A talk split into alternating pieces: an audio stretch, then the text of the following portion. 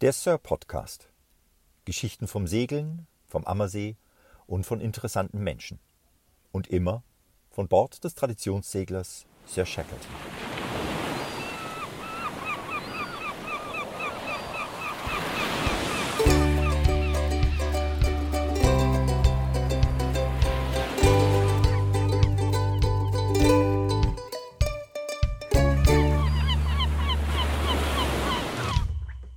Herzlich willkommen auf das Herr Shackleton.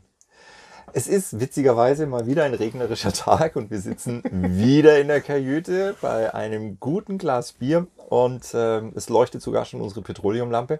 Alex, schön, dass du da bist. Wir plaudern, wir, wir haben gerade drüber gesprochen, wir spinnen gerade ein Garn. Ja, wir spinnen mal wieder und zwar völlig. Und das nach der Folge 1852. Die mich wahnsinnig gemacht hat.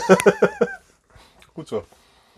Ähm, ja, du hast eine Ansage gemacht in der letzten Folge. Das war das Longitude Act Problem oder die Belohnung oder wie wollen wir das nennen? Es gab eine Belohnung für ein Problem, sowas. Ein, es gab ein Vermögen. War das äh, damals war das ein Vermögen? Es oder? war, wenn du überlegst, dass zur damaligen Zeit ein seegehendes Schiff zwischen 1500 und 2500 englische Pfund gekostet hat oh, dann war es ein Vermögen. und für das Lösen des Problems es 20 bzw. 10.000 Pfund gegeben hat, dann weißt du, dass das ein Vermögen war. Daher kommt der Ausdruck, das ist schon ein Pfund. Das ist ein Pfund. Dann lass hören. Longitude Act. Der Longitude Act. Ähm, ein navigatorisches Problem, das die Seefahrt über viele Jahrhunderte beschäftigt hat, ähm, um eine Position exakt zu bestimmen.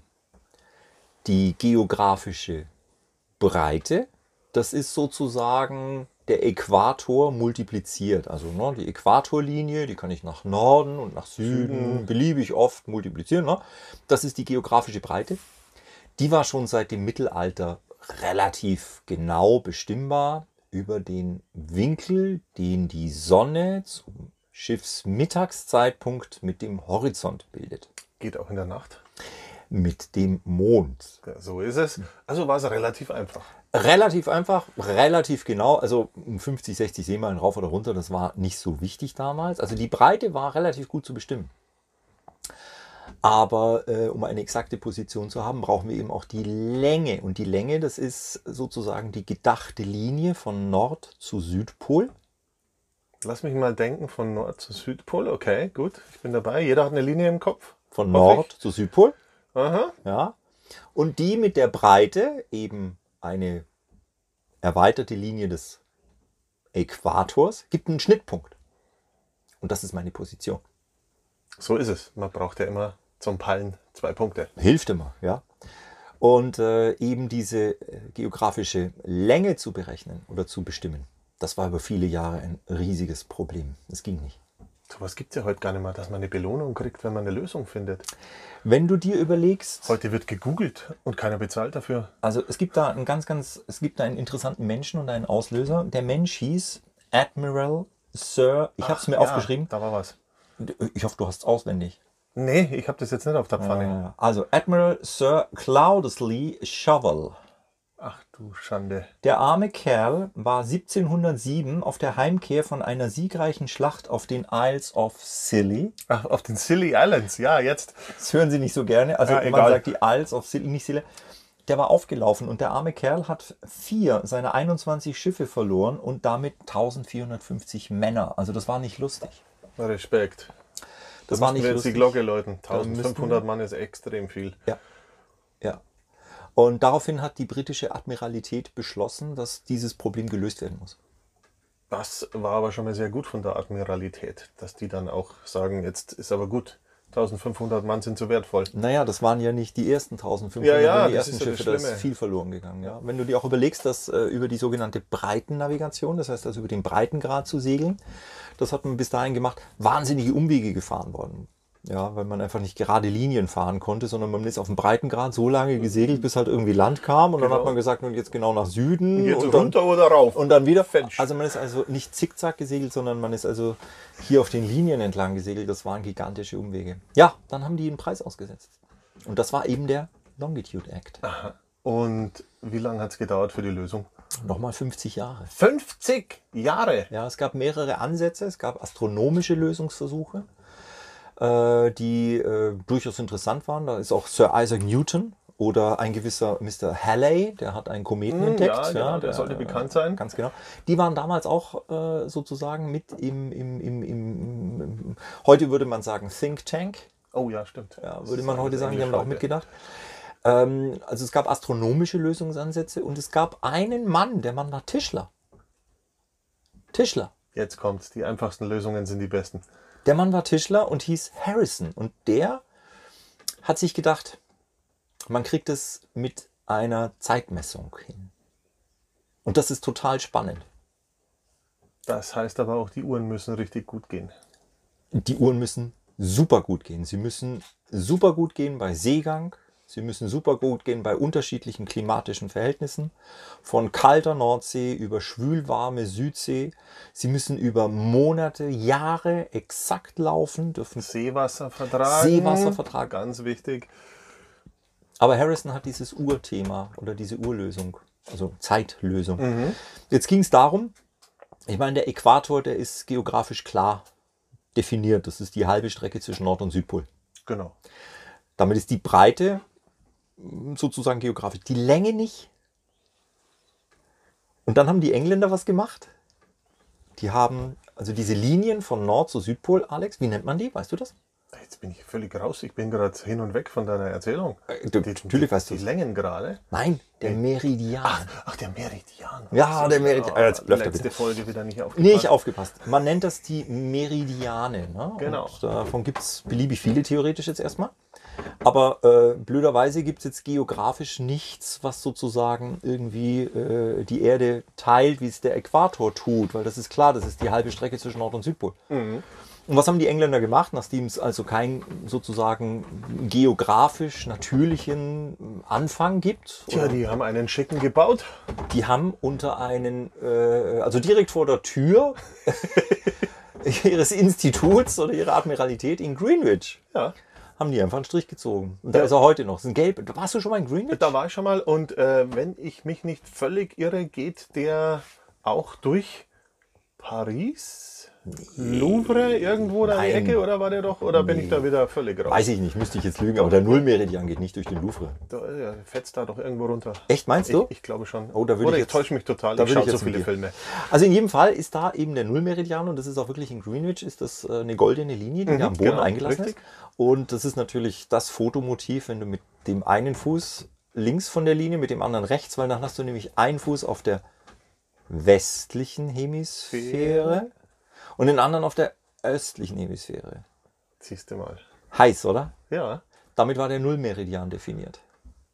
Und das ist die erste Linie von Nord zu Südpol, von der aus sich alles bemisst. Alles, was westlich ist, fängt mit 1 Grad, 2 Grad, 3 Grad, 4 Grad an. Und östlich eben auch. Und deswegen haben wir in der Navigation eben äh, oder in den Koordinaten eben auch gerade Ost und gerade West. Gerade Ost und gerade West. Wie ist das mit den Angaben? Äh, wenn ich Ost und West nicht hinschreibe, ist das wieder äh, positive und negative Angaben? Also minus 50 Grad oder 50 Grad?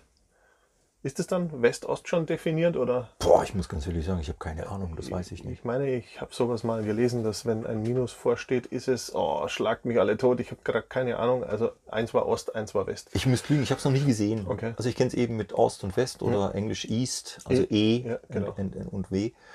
Ja, also damit ist es gemacht. Jetzt haben wir also schon mal den Meridian. Und äh, wenn man zurück zum Longitude Act, also Mhm. die Bestimmung der geografischen Länge, ähm, hängt mit der Sonne zusammen. Und das ist eben der Lösungsansatz von Harrison, das mit der Zeit zu machen. Wenn nämlich exakt über dem Nullmeridian, also die Linie, die durch Greenwich Mhm. läuft, die Sonne exakt im Zenit steht, also in Greenwich Mittag ist, 12 Uhr, dann kann ich, weil die Sonne geht ja in 24 Stunden einmal um die ganze Erde rum und am nächsten Tag ist sie eben wieder mittags in Greenwich. So ist es. Und Das bedeutet, wenn ich also diesen, man nennt es den Sonnenpunkt, stell dir bitte vor, Alex, du bindest in dem Sonnenmittelpunkt, ja, du kannst es, du bist, Ja, ich bin recht groß, ich komme dahin. du kommst dahin, bist ein cooler Typ, in den Sonnenmittelpunkt machst du einen Bindfaden fest, Ja?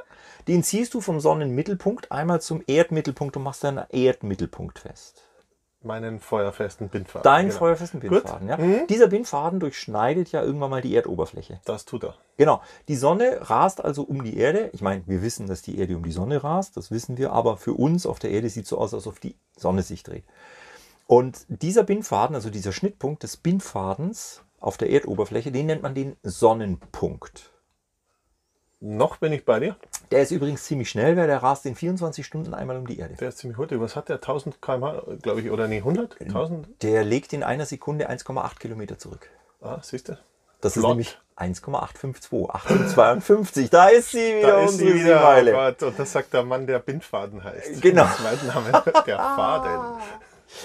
So, das heißt also, wir können über diesen Sonnenpunkt gedacht feststellen, auf welcher Länge wir uns befinden. Mhm. Weil dieser Sonnenpunkt, also Mittag, Zenit, Sonnenzenit, Mittag ist ja sozusagen jede Sekunde auf der Erde irgendwo anders. Genau.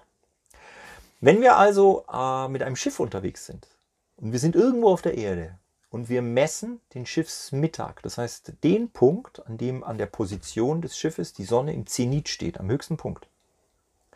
Und wir wissen, wie spät es zu diesem Zeitpunkt in Greenwich ist. Dann können wir zurückrechnen, wie lange der Sonnenpunkt unterwegs war.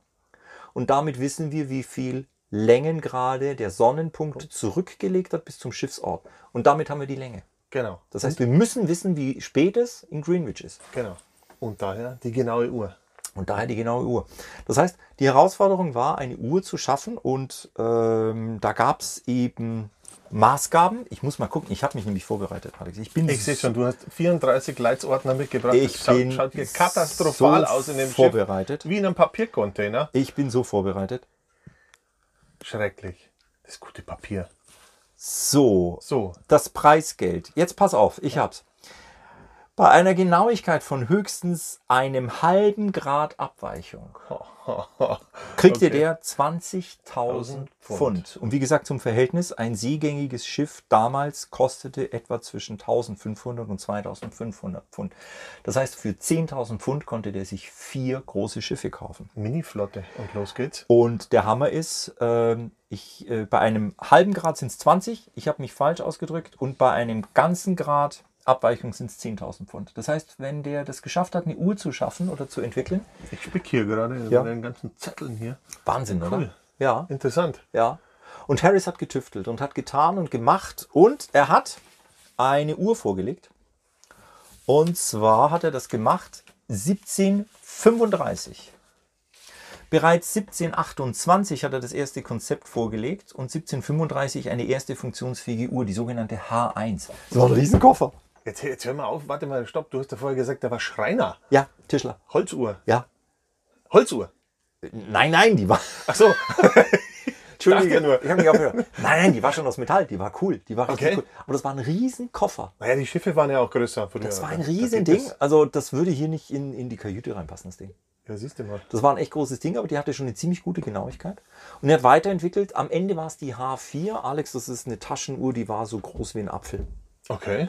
Und die hat diese Genauigkeit hinbekommen. Dann war der ja dann äh, elendlich reich. der Nein, gute leider Mann. nicht. Nee, kein Patent, verdammt. Nein, die englische Admiralität hat sich ganz schön geziert, ihm sein Preisgeld zu bezahlen. Aha, siehst du, siehst du, siehst du, siehst du. Da wird war man kein- gelockt und dann beschissen. Absolut, es war keine schöne Geschichte. Er hat lange, lange, lange gebraucht, um sich da sein Geld einzufordern, denn die Admiralität hat sich ganz schön da geziert.